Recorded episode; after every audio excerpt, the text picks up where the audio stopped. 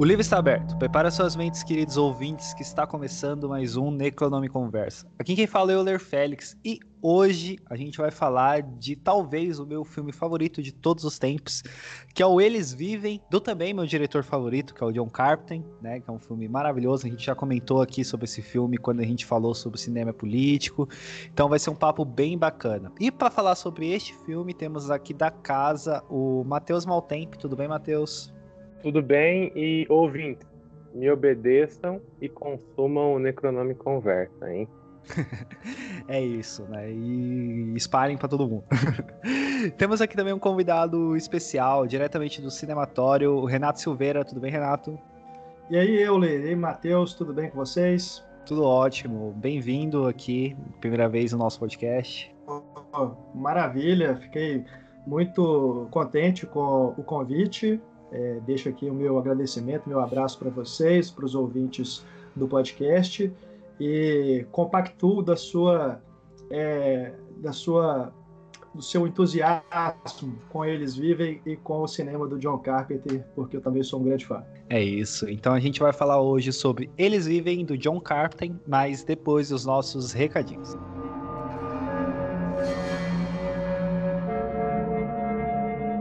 Olá, ouvintes, tudo bem? Bom, é... queria falar, né, que se vocês puderem, né, tiverem condições, cogitem nos apoiar financeiramente no nosso padrim, né? A gente está chegando aí no final do ano e no final desse ano de 2020 vem a, a renovação do servidor, né, do, da hospedagem. Então, se puderem nos ajudar, né, financeiramente, com dois reais você já nos ajuda bastante, com cinco reais você já entra no nosso grupo do, do WhatsApp, né? Que agora a gente fez um grupo do WhatsApp para conversar com, com os nossos apoiadores.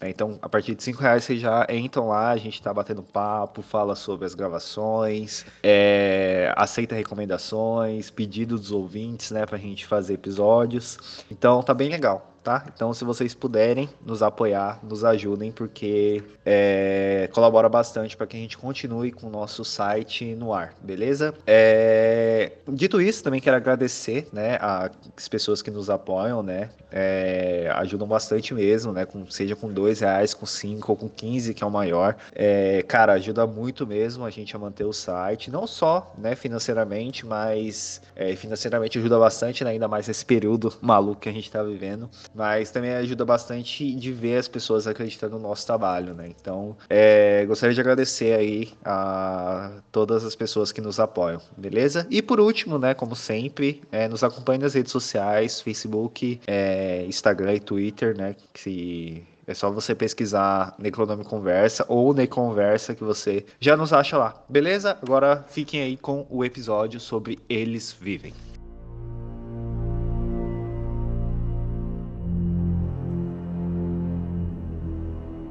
Bom, Eles Vivem é um filme de 1988, né? Ele é dirigido pelo John Carpenter, né? É, o roteiro também é dele, mas ele é uma adaptação de um, de um conto, né? Chamado Eight O'Clock in the Morning, né? E ele conta a história de um de John Nada, né? Que é um homem desempregado, ele tá andando pelas ruas, né? Ele é levado é, por uma, uma ocupação que está acontecendo na cidade, né? Ele começa a morar lá, ele é levado por um operário e ele começa a trabalhar nessa, nessa, nessa obra. Né? E um momento quando tem uma repressão, né, sobre este essa ocupação, né? Tem outras questões envolvidas, mas eu vou deixar só assim para a gente começar a, fazer, a falar sobre o filme.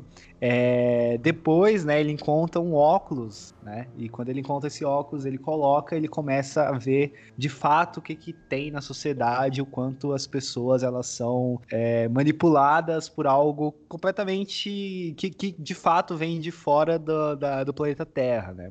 E eu tenho uma relação muito boa com esse filme, né?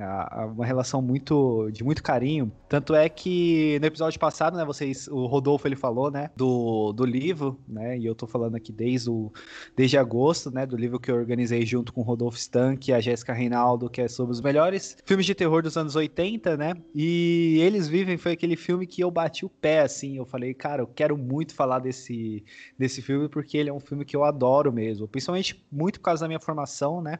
É, vocês já, os ouvintes aqui já sabem, né? Eu sou formado em ciências sociais, então Então, tá intrínseco na minha formação olhar o cinema como algo político, né? Então, quando a gente vê assim um filme como Eles Vivem do, do John Carpenter, a gente vê o, o, o tudo, tudo, tudo que é, que é como que o cinema ele pode fazer uma crítica social, representar algo ou representar algo político assim, né, de uma forma muito bem amarrada e muito bem dirigida pelo John Carpenter, né? E essa é a minha primeira experiência, né? Eu gostaria de falar sobre a minha relação com esse filme, né? E eu quero ouvir a de vocês também, como é que é a relação que vocês têm com o Eles Vivem, né? Com o John Carpenter, né? Que o John Carpenter eu acho que desde a década de 70, né, até agora, eu acho que é um dos nomes do horror, assim, né, de, de cineastas do horror que muita gente referencia até hoje. Então, Renato, como é que é a sua relação com Eles Vivem e o John Carpenter? Cara, o Eles Vivem deve ser provavelmente o segundo é, filme do Carpenter que eu mais gosto, é, mas é muito, muito perto ali do primeiro lugar que comigo é o Enigma de Outro Mundo. Isso para mim é, é, ainda é insuperável. Mas Eles Vivem, eu vi pela primeira vez, eu devia ter uns 18, 19 anos, quando eu estava assistindo mais aos filmes do Carpenter. E ali na época eu já tinha achado muito legal, né? Muito engraçado, muito divertido. Essa coisa toda de ser um parecer ser um filme B, né? Mas ter muito mais por trás. E é justamente esse muito mais por trás que depois eu fui descobrindo e vendo outras interpretações, fazendo outras leituras. É, e já mais adiante, quando eu já fazia podcasts, eu revisitei também a obra toda do Carpenter, na época que eu trabalhava no Cinema em Cena, a gente fez um podcast lá sobre os filmes dele, aí foi um novo contato, e aí depois fui revendo mais algumas vezes, tive a chance de vê-lo, essa foi a, a experiência mais legal com esse filme, vê-lo num cinema ao ar livre, aqui em Belo Horizonte, onde eu moro, na Mostra Cine BH, há uns dois anos. É, foi uma, uma, Eles montaram um, um, cinema ao ar livre na Praça da Estação, que é no centro aqui da cidade, e passaram vários clássicos, né? E nessa ocasião, Eles Vivem era um dos filmes da programação. Eu não pensei duas vezes, larguei tudo que eu estava fazendo para poder assistir esse filme lá. E foi incrível, né? Um filme que se passa numa, numa capital que lida tanto com as coisas urbanas, né? Você assistir a ele na cidade, né? Com os prédios ali ao fundo servindo de cenário, foi muito legal antes de eu passar a bola pro, pro Matheus, né, é, vou falar que eu também sou apaixonado pelo Enigma de Outro Mundo, né, porque, é, na verdade, eu sou apaixonado por qualquer coisa que o Carpenter faça, né, porque os dois filmes, né, tanto Eles Vivem quanto o Enigma de Outro Mundo, os textos sobre eles no, no Melhor do Terror dos anos 80 foi feito por mim, porque realmente são dois filmes que não dá, assim, sabe, que eu tenho um, um, um grande apreço, assim, tanto que o Enigma do Outro Mundo a gente também precisa fazer um podcast aqui, já deixa até o convite pro Renato, né? Já que eu já acabei de descobrir que é um filme que ele gosta bastante, mas é, é são realmente dois filmes que são é, de outro nível, né? De, de, de, de, história, de efeitos, de, de tudo, assim. Né? São filmes maravilhosos. Já aceitei o convite. que bom. É, e Matheus, como é que é a sua relação com Eles Vivem? Esse você já tinha assistido ou como é que foi? Como eu falei até desde que eu entrei no podcast, o mundo do terror ele é um pouco mais recente para mim do que deveria, né? O mundo do terror cinematográfico, no caso, que eu já era um adepto nas outras artes, de certa forma, porque o cinema era o último porque era o que me aterrorizava mais. Então esse era um dos clássicos que eu estava esperando o um momento para assistir e nada melhor do que justamente para gravar um episódio desse podcast que eu gosto muito de fazer parte. Então foi minha primeira vez que eu vi o filme. E não sei se eu já falei, mas eu sou apaixonado por essa estética oitentista do oitentista assim do cinema, sabe? Eu gosto muito de filmes dos anos 80, filmes de ação, é, os filmes de terror, os filmes de ficção científica, assim. Sou apaixonado, porque eu não sei nem explicar em palavras ou, ou técnicas assim o, o que é esse negócio que me faz gostar dessa. Eles são diferentes, eles têm uma, alguma coisa. E eu acho que o principal nome disso, que a, a direção dele, os filmes dele, eles têm a cara dos anos 80, é o John Carpenter, assim. O, tanto que você tem ali o Fuga de Nova York, você tem o Halloween, que não é da década de 80, mas está quase chegando na década de 80. O Enigma de Outro Mundo é, e Os Invasores do Bairro Proibido. Então você vê como ele assim é, ele é amplo nas temáticas e como a cultura popular assim tá nele e como ele representa muito bem os anos 80 nesses filmes dele. E o Eles Vivem, o que eu tenho que falar é que assim, me apaixonei por esse filme, já conhecia, já tinha visto algumas cenas, mas nunca tinha sentado para assistir por completo, né? E cara, ele tem tudo que eu gosto assim num filme assim. Eu acho que ele é o exemplo de um cinema bem feito, porque além das críticas políticas, além dele ter outras camadas de interpretação que são muito boas, muito poderosas e infelizmente muito atuais, os aventureiros. Desculpa, deixa eu fazer aqui um, um, uma errata, é os aventureiros do bairro proibido. Eu falei os invasores. Obrigado, Euler, pela correção. Mas, é, então, eu acho que ele assim é o exemplo de como fazer um bom filme, do que é um bom filme, assim, o que para mim, né, no meu caso, na minha opinião, o que eu gosto, o que eu gosto de assistir num filme que ele tem essa crítica, essas camadas políticas e sociais assim bem ferrenha, que infelizmente são muito atuais. A gente está pensando num filme de 1988 e a gente ainda consegue reconhecer algumas coisas na nossa sociedade atual de um filme da década de 80. Então, infelizmente, a gente não evoluiu ainda nesse quesito. E além disso, que é muito importante para um filme ele ser político, ele se posicionar perante a sociedade, perante seus espectadores, ele também é muito divertido, porque ele mistura uma ação, uma ficção científica, o horror, que é aquilo que a gente sempre fala aqui, eu sempre bato na tecla de como o horror ele é híbrido, né? Ele tem diversos gêneros dentro dele. Então, assim, eu posso dizer é que Eles Vivem é um filme nota 11. Eu costumo dar nota 10, minhas notas vão de 1 a 11, mas o 11 são só os filmes assim que eu acho que eles ultrapassam a barreira da excelência. E o Eles Vivem, ele realmente ultrapassa essa barreira, porque eu acho que ele é um filme muito fechadinho, pensado, porque eu acho que também o diretor tem que pensar no público, que assim, é, para não se tornar uma, uma experiência enfadonha, então você tem que pensar no público, você tem que pensar em algo divertido para sua plateia, mas você tem que também fazer eles pensarem, e acho que o Eles Vivem faz muito isso, e assim, já foi ótima a minha experiência com ele.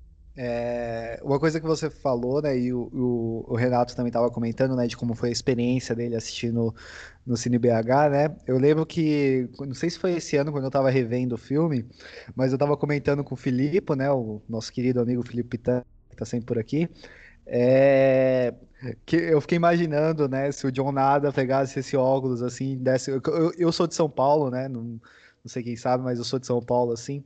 Imagina se o John Nada pegasse esse óculos, assim, ficasse andando tipo, por 10 minutos na Faria Lima, assim, ou na Paulista, viria. Ah, o que ele mais veria seriam alienígenas que tentam dominar o mundo, assim, né? E, cara, é, é, é de fato esse, tipo, esse filme ele traz muitas, é, muitas coisas à tona, assim, que dá pra gente usar hoje, né? Tem, tem muitas coisas que ainda não, não foram superadas em termos de debate político, né? Em termos de mídia, né? Então, acho que, que eles vivem assim. Acredito que vai demorar um, um, pouco de tempo assim para que ele, ele fique datado assim, tanto nas discussões quanto na, na sua estética mesmo. É, com certeza. É, acho que o exemplo mais recente que a gente tem da crítica é, social e política que o filme faz é esse exemplo da manipulação da mídia de massa, né, que a gente presenciou, testemunhou no golpe político-midiático de 2016 aqui no Brasil, né, com essa coisa toda do antipetismo, do bolsonarismo, o apoio das mídias sociais, né, a mídia tradicional se apoiando né, nas redes sociais, esses aplicativos de mensagem e tudo mais, a gente sabe, né? Não é o caso aqui da gente entrar em detalhes sobre isso, mas eu acredito que é o exemplo mais recente que a gente teve de como que a sociedade é manipulada por essas mensagens que estão por aí, mas muita gente parece, parece que se recusa a vê-las, né, a enxergá-las.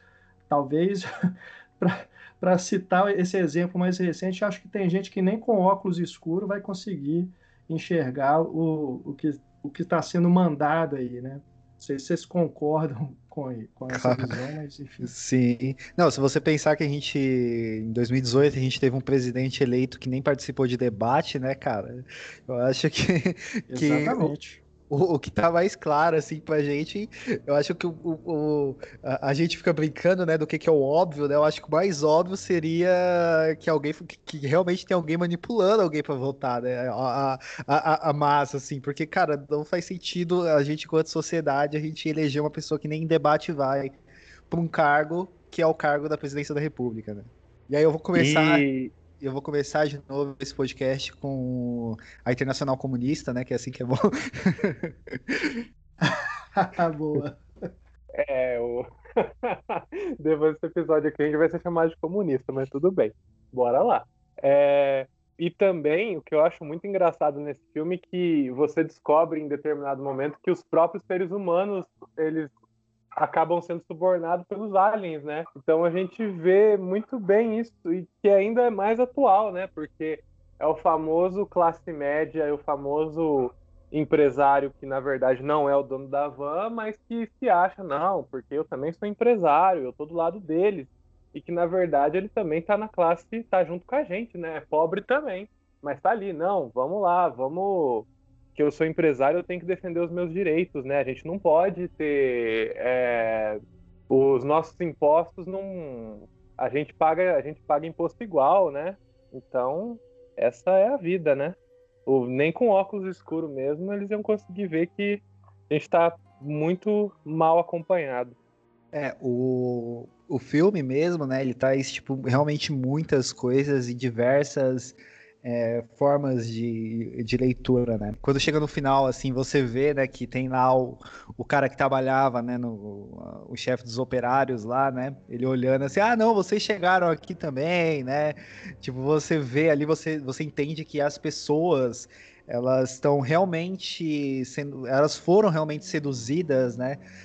por esses alienígenas e pelo plano dos alienígenas, né? Tipo, por falsas ou promessas que fossem, tipo, vazias, né? Tipo, ah, a gente vai poder fazer isso, vai poder fazer aquilo, né? Eu acho que é que, que dá ainda também para fazer várias leituras com que a gente vive. Com certeza. Agora, assim, eu acho que talvez a gente é, possa cair num certo simplismo ao, ao fazer uma leitura do filme de uma maneira só. Né? E o filme não é nada disso, apesar de ter a aparência de ser um, um filme é, trash, né? Uma coisa que é meio feita assim com baixo orçamento, né? Tanto que você vê a, a própria maquiagem dos, dos alienígenas é né? uma coisa meio, meio, tosca, sem falar no elenco, né? O Rod Piper, que é um, um cara que era um lutador de telecat, e, enfim, não é um, um, ótimo ator, né? Ele funciona muito bem aqui para o filme, mas é isso. É, mas apesar de toda essa essa roupagem, né, o filme ele trata de uma de, de, questões que são bem complexas e quando você analisa que o próprio John Carpenter, né, ele não é um cara hipócrita, ele mesmo fala é, quando ele está dando entrevista sobre, sobre o filme que ele está criticando é, o capitalismo sem restrições, né, esse capitalismo exacerbado, esse consumismo sem freios, mas ele mesmo admite que ele é um capitalista, que ele gosta de dinheiro. Então, assim, não é uma coisa, não é como se o John Carpenter fosse o, o comunista, né? Não é como se o filme estivesse fazendo uma defesa de preto no branco, né? É uma coisa mais é, complexa que isso. Ele está falando de uma realidade social e todas as camadas que existem nessa realidade, né? Que a gente enxerga muito ao nosso redor. E se você pensa no Rod Piper, né? No personagem dele, é esse protagonista que é um peão de obra, né, vive na periferia, ele está representando a mão de obra né, dessa sociedade capitalista. E aí, quando chega nos créditos, a gente descobre que o nome dele é Nada, que é, é maravilhoso, né? porque literalmente ele é nada além do que a mão de obra, né? desse serviço que essa sociedade de consumo precisa para poder ter os, alcançar seus interesses. Né? Ele, ele e os demais que vivem ali naquele entorno, né, naquela periferia, é, muitos sem casa, né, são, são pessoas que não têm nem a moradia, né, uma questão, inclusive, bem recente, né, que tá, você que é de São Paulo, né, Euli, é uma questão bem recente na disputa política para a prefeitura, é, se a gente for pensar no, no Boulos, né, que é um grande defensor dessa causa da moradia, É, enfim, o que é irônico, que eu acho muito legal no filme, é que essas pessoas que estão no controle não veem essa, esse pessoal da periferia como seres humanos, é apenas a mão de obra, né, apenas um serviço que eles estão contratando. Só que, na verdade, são esses capitalistas que não são humanos, né? eles são os aliens, eles que estão ali para usar a gente como bateria, né? Se a gente lembrar também do, do Matrix, né? Que eles fazem aquela comparação que no fim das contas, né, né, naquela distopia toda do Matrix, a gente vai ser usado como bateria para as máquinas é, totalmente desumanizadas, né, conseguirem controlar o mundo. Enfim, é, é um filme que leva a gente para muitos lugares, né? faz a gente ter muitas reflexões, dá para filosofar bastante em cima dele. Sim, é, e isso que você falou, né, da, das próprias entrevistas do, do, do, do Carpenter, né, é, é uma coisa que, na verdade, qualquer pessoa que, que tenha bom senso, assim, consegue compreender, né, não é, não é pelo fato que você está apontando, né, as contradições que se tem num sistema que você é automaticamente radicalmente oposto a ele, né, é óbvio que tem casos e casos, né, tem casos que o diretor ou o pesquisador, ele pode é, tomar essa linha de ser radicalmente oposto a ele, mas é, não é o caso do Carpenter aí, né? Eu, e eu gosto muito desse tipo de honestidade do Carpenter, assim, né? Que se a gente for pensar, ele é um diretor que está trabalhando em Hollywood, ele também é, trabalha no sistema dos Estados Unidos, que é fazer filmes para vendê-lo como produto.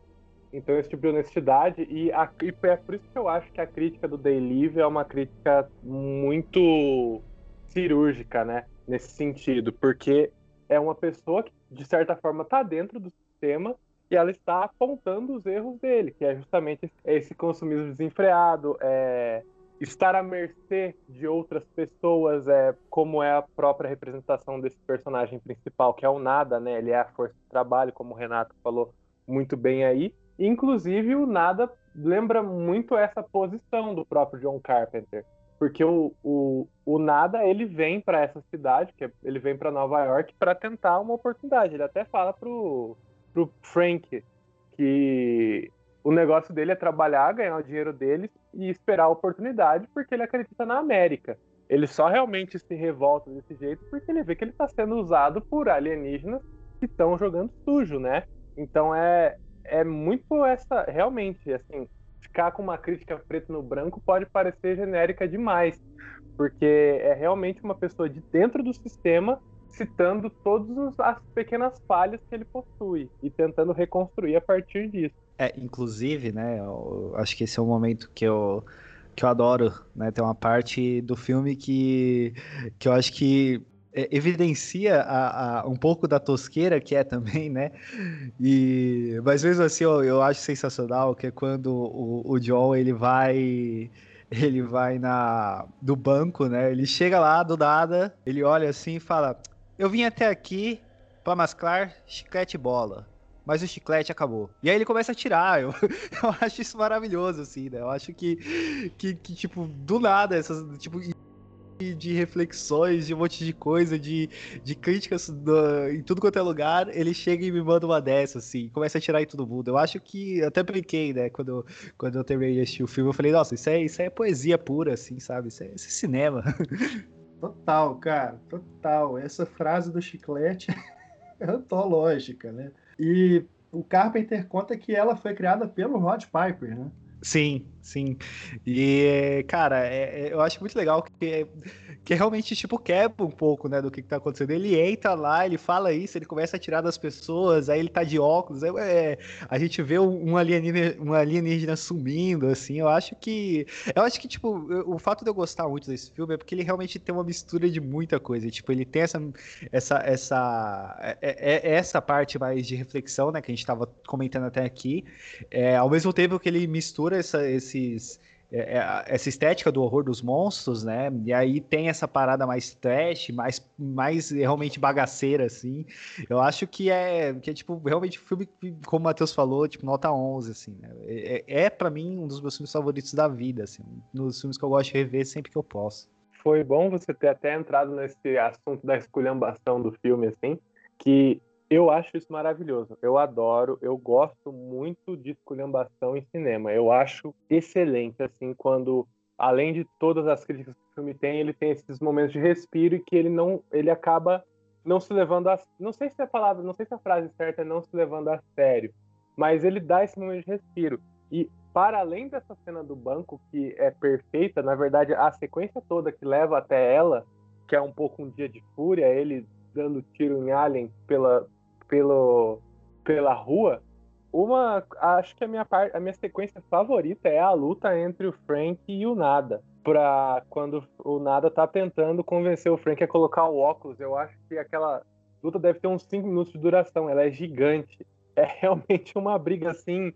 É, ela é engraçada, ela é agressiva, porque um começa dando soco na cara do outro, e aí um cai, depois é joelhado na cara, é soco na barriga, golpe baixo, e você vê que os dois estão destruídos assim, que ali eles não são mais nem inimigos, eles estão se batendo porque o porque o Frank se nega a colocar o óculos, ele já não nem liga mais pra, pela possibilidade do nada ser um, um assassino em série mais.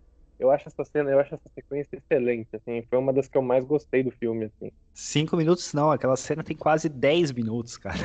É muito longa. Mas eu acho que ela é, é, é, é esse é, é, essa demora toda dessa cena, eu acho que ela é necessária por, por, muitos motivos, assim, até pelo que ela representa, né? Porque ali é de fato uma pessoa que quer que a quer libertar alguém, né, das amarras da Matrix, né? Quer, quer realmente para ela o que que tá acontecendo na sociedade, enquanto no outro lado a gente tem uma pessoa que ela se nega a todo custo, ela luta para que ela não seja despertada, né? Que ela não enxergue de fato aquela realidade. Então, eu acho que é, esse, é, é, esse, essa cena mais demorada, mais cansativa, assim, ela faz sentido dentro dessa, dessa proposta, assim, de se dizer, né? De, de do que, que ele está querendo representar ali. É uma das minhas cenas favoritas, assim, né? A primeira vez que eu assisti também foi, eu fiquei tipo, meu Deus, essa cena não acaba, assim, né? E depois revendo e refletindo mais sobre o filme, foi, foi tipo, uma, uma das cenas que eu mais gosto de ver. Com certeza, né? Essa cena da briga é uma das melhores mesmo. É, ela, inclusive, aparece em rankings né, de melhores cenas de luta de todos os tempos. É, e, e, é curioso porque ela tem uma coisa de um amadorismo, mas ela foi toda coreografada, né? Inclusive um cara que trabalha em superproduções, Velozes e Furiosos, né? Essas coisas de hoje em dia aí.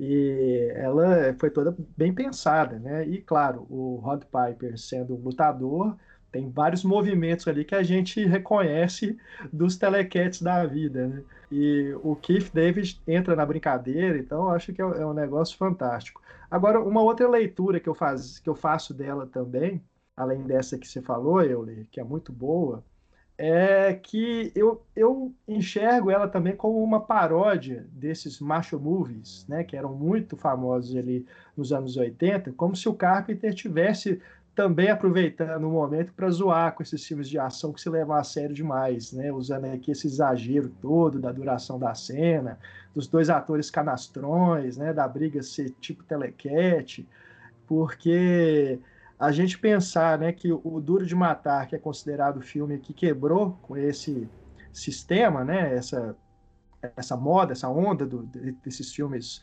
macho movies, é, ele foi ali pertinho, né, do Eles Vivem. Então já estava no momento assim que esse filão já estava desgastado. Então eu, eu gosto também, não sei se o Carpenter já falou sobre isso em alguma entrevista, eu realmente não vi, mas eu gosto de, de enxergar isso também, essa cena como uma, uma sátira também do próprio cinema, sabe?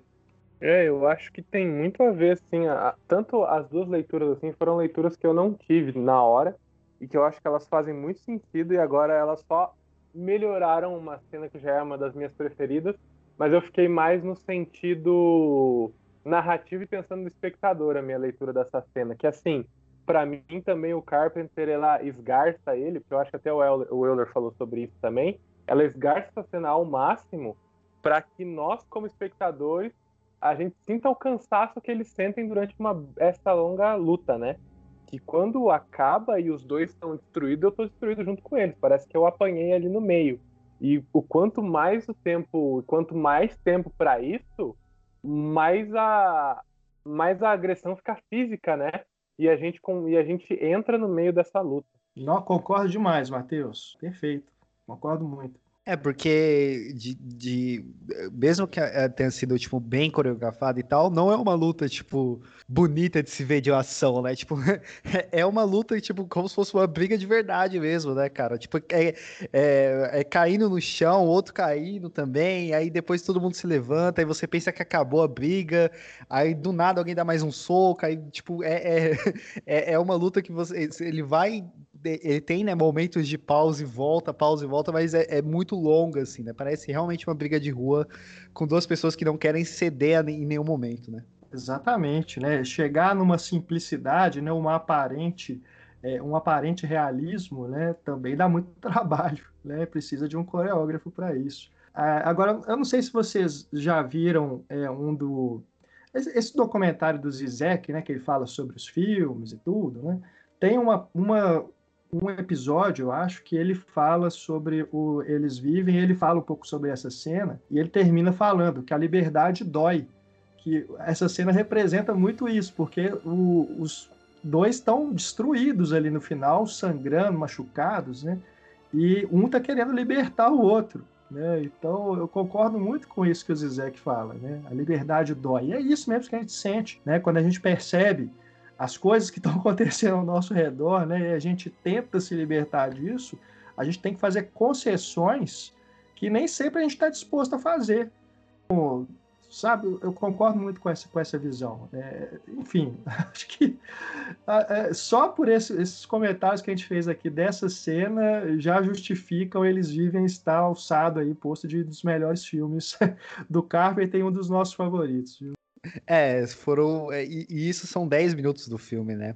E esse documentário do, do Zizek, eu vou até deixar linkado aqui, se eu não me engano, se chama Guia Pervertido do Cinema, né? Algo assim. E ele tem no YouTube. Isso. Ele tem no YouTube essa, essa, essa parte, assim. É, é legal, também gosto bastante dele. Eu gosto do Zizek. Maluco, mas é legal dele. É, agora, é, indo um pouco mais adiante na história, né? É, é legal que depois, né, que, que, tem depois dessa cena da luta, né, a gente tem realmente um momento em que o, o John Nada consegue fazer com que o Frank ele coloque o óculos, né? E a primeira vez que ele coloca o óculos, ele já olha direto com uma pessoa que é alienígena, tudo assustado, né? Eu acho que é muito legal, tipo, como que ele como como são as reações das pessoas, né, ao, ao verem isso, né? É, a, própria, a própria reação do John Nada, né, quando ele quando ele coloca o óculos, é primeiro de, de incredulidade, né? Que ele coloca ali, ele começa a ver, né? Tudo, todas as mensagens subliminares que tem em toda a sociedade, né? Que tem lá na, nos outdoor. Ele começa a folhear a revista, ver o dinheiro, né? E fica olhando para as pessoas, tipo, encarando, mas você é feio, né? Tipo, é, é, é, muito legal ver como, como que se dá nessa... É, é essa tomada de consciência daquilo que está tá à sua volta, né? Eu acho que, que, que foi bem é, veio de uma forma não, não foi tão, tão rápida, né, na questão do John Nada, né, não foi uma coisa tão rápida e ficou de uma forma bem interessante de se ver. Ele tem uma reação muito de brucutu, né, que eu acho muito engraçado, que até talvez, assim, o John Carpenter, como o Renato tinha comentado, estava pensando nesse filme, nesses macho movies aí, é, a reação do a reação do John Nada é muito de um brucutu de filme da década de 80, né? Que ele fala que a mulher, uma das mulheres lá que tá reclamando com ele, tem e é um alien, ela tem cara de molho. Eu acho muito engraçado essa sequência que ele ele ofende assim aquela esse primeiro alienígena assim com palavras que são muito dos anos 80, não é, não são xingamentos que a gente fala geralmente assim. Ela tem cara de molho que parece que derramaram ela numa num domingo, não sei o quê.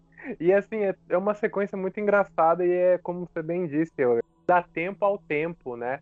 Primeiro ele desconfia, depois ele bola uma tese na cabeça dele, ele comprova essa tese e aí ele se revolta assim, nós temos os três estágios ali desse, desse reconhecimento que ele está numa que a realidade não é tão real quanto parecia. É, essa ideia do, do macho movie, assim, né, da, da, da figura do, do John Nada, ela já é evidenciada no, no, na primeira cena dele, né? Tipo, a cena dele chegando, assim, parece que ele tá, tipo. Até parece aqueles filmes de faroeste, né? Com aquela musiquinha, aquela trilha sonora, assim, é. É total isso. É, ele é o homem sem nome, né? Ele é o John, né? E depois a gente sabe que o nome dele é nada, é o homem sem nome, né? Sim. Agora, uma coisa também é, que é interessante de observar é o quanto que é importante a direção de atores, né, para isso funcionar, porque o Rod Piper não tem, né, um estudo de escola de, de, dramática, de dramaturgia, né, uma coisa, né, não frequentou o Actors Studio, nem nada disso. É, e o, o, John Carpenter, eles quase sempre trabalha com atores que são mais desse baixo escalão, né, vamos dizer. É, é, é, é, essencial que ele seja um bom diretor de atores para esse pessoal funcionar nos filmes dele. Né? E acho que o Rod Piper aqui ele, ele tá é, muito funcional, né, para o que o filme pede. Então, é, acho que até o próprio jeito dele falar, né, a cadência da fala, o, o, a, a, transformação pela qual ele passa, né, do começo até o final do filme, é tudo muito bem pensado e junto com o Carpenter, né? É, então, acho que os méritos do diretor nesse, nesses momentos precisam ser sempre celebrados também. Com certeza, né? O, o Carpenter ele, ele consegue fazer ali com que com que o personagem assim, né? Mesmo é, que, que, bem no começo mesmo essa, essa ideia dele não ter tantas falas assim, né? Dele ser uma, uma uma coisa mais calada, assim, né? Mais realmente quase misterioso ali, né? Porque você não sabe de onde ele vem nem nada disso, né? Ele tá ali só para conquistar o sonho americano, né? É, os méritos do Carpenter ali de conseguir transformar ele ali num, num, no personagem que ele foi tem que ser lembrado e notado, né? E tem também a personagem da Meg Foster, né? A Holly, que a gente também fica sem, assim como o John, a gente fica sem saber qual que é a dela é, inicialmente, depois que os dois se encontram, e depois ela vai, vai ter um, um, um plot twist né, envolvendo essa personagem que é interessante também. E aquela cena na casa dela que ele acaba sendo atirado para fora da, da janela é outra que é memorável também, né? Pela tosqueira. É. Não, é, é, tipo, é muito engraçado, né, cara? É tipo uma, uma garrafada na cabeça, o cara vai parar quase do outro lado da rua, assim, né? É, é, é, é muito bom.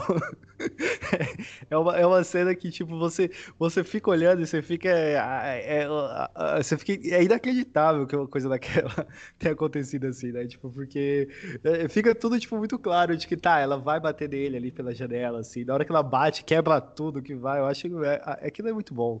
E aí você vê também como é o, o, o olhar do diretor aí, né? E ele saber aproveitar tudo que, tudo que ele tem e ele usa a favor dele. Que a, essa cena, assim, ela é exageradamente engraçada.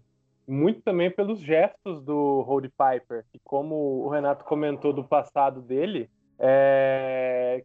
ela parece uma cena de MMA, né? Aquela quando um dá uma escadada nas costas do outro e o outro sai voando daquele jeito que não é um, não é para não é um jeito natural de reagir ao tomar uma escadada, né?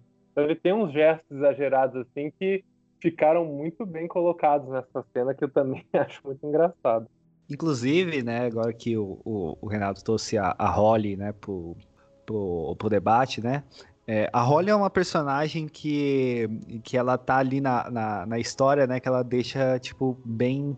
É, é uma personagem duvidosa, né? Porque ela meio que depois que, que, o, que o John conversa com ela, ela fala que colocou o óculos, né? Que também viu, né? Mas depois a gente vê que ela traiu, né? A... Porque uma coisa que a gente comentou, mas não falamos muito, né? É, é que a, aonde eles estavam, né, na ocupação ali, tinha uma, uma espécie de resistência, né, que, que lutava contra esses alienígenas, né, que é daí, na verdade, onde que, que o John Nada, ele acha o óculos, né, na verdade ele, ele foi para lá pensando que era outra coisa mais valiosa, né, e nessa daí da, que a, que, a, que a Holly bate nele, ele perde o óculos dele, e aí ele vai atrás de mais óculos, e tem aquela cena também maravilhosa dele procurando óculos no lixo. Então, a, a, a personagem da Holly ali, ela tá ali e coloca meio é, em, como uma personagem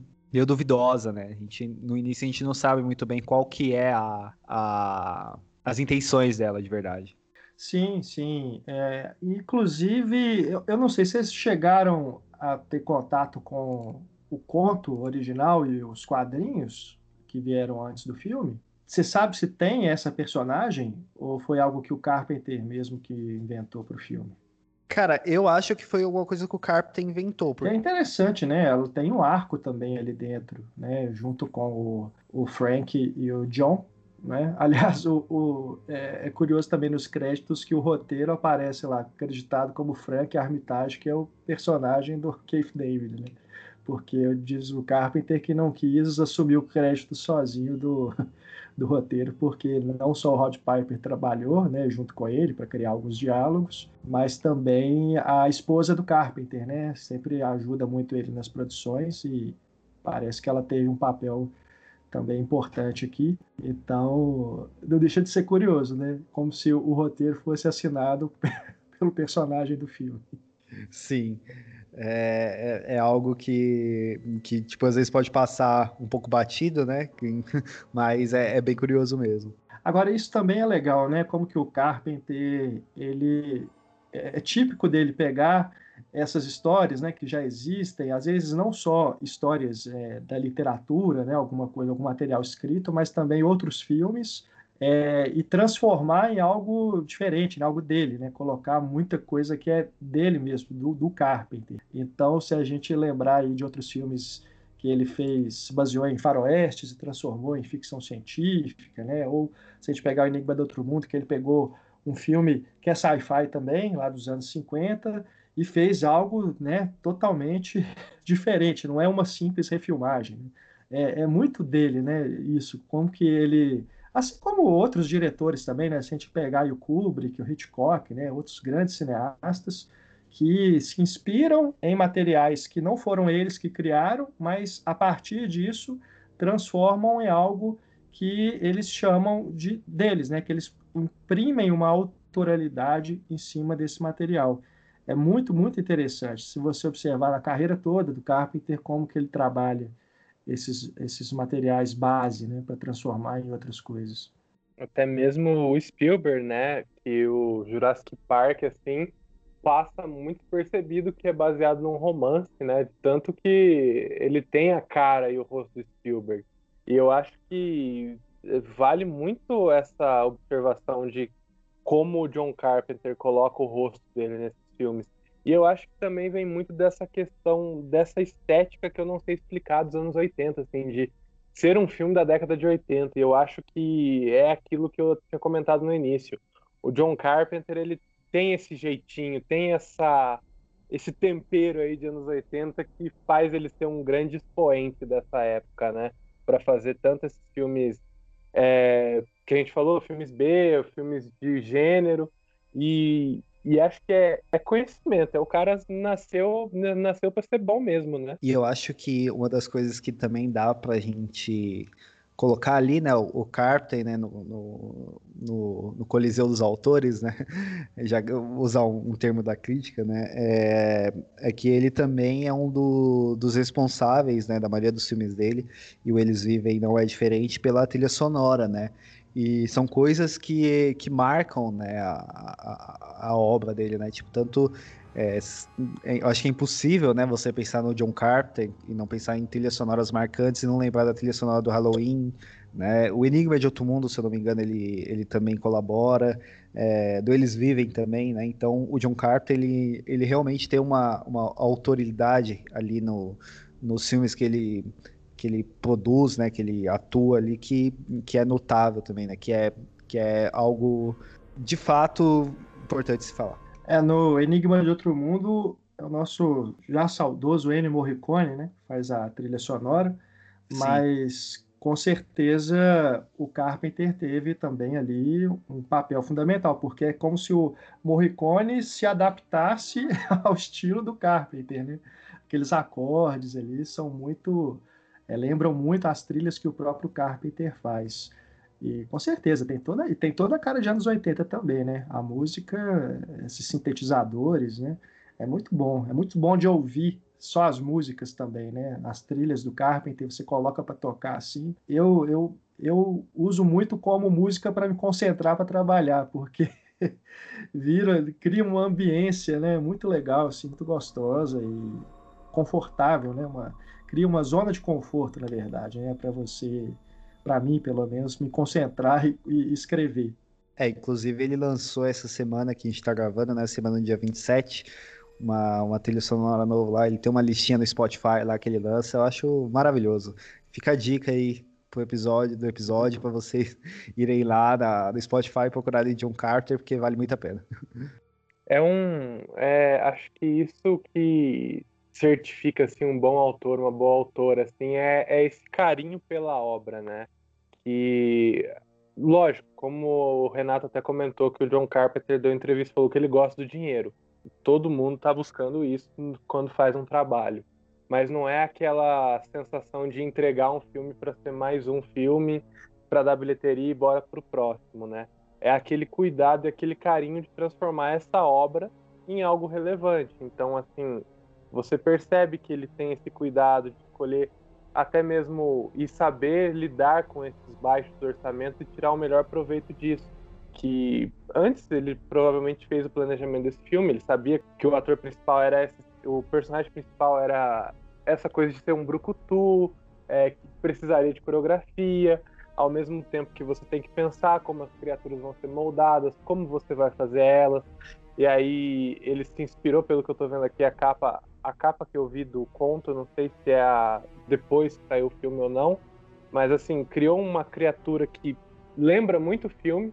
É, aposto que tem muita gente que não assistiu o filme, mas já viu as criaturas desse filme, porque elas são muito referenciadas. Eu vi elas assim sempre antes de ter assistido o filme. É, pensar na música, porque até o que eu tinha falado no nosso episódio da Hora do Espanto é audiovisual, né? Não é só visual. Então, assim, uma música feita pro, própria para o filme, ela se torna identidade do filme. É muito melhor do que usar uma trilha sonora genérica que tenta emular emoções que a gente sabe sempre dá certo, mas que acaba perdendo a função, perdendo a dramaticidade de uma cena, né? Que nem a gente vê em outros filmes de ação que acabam usando aquela trilha sonora que a gente vê se repetindo em vários outros, né?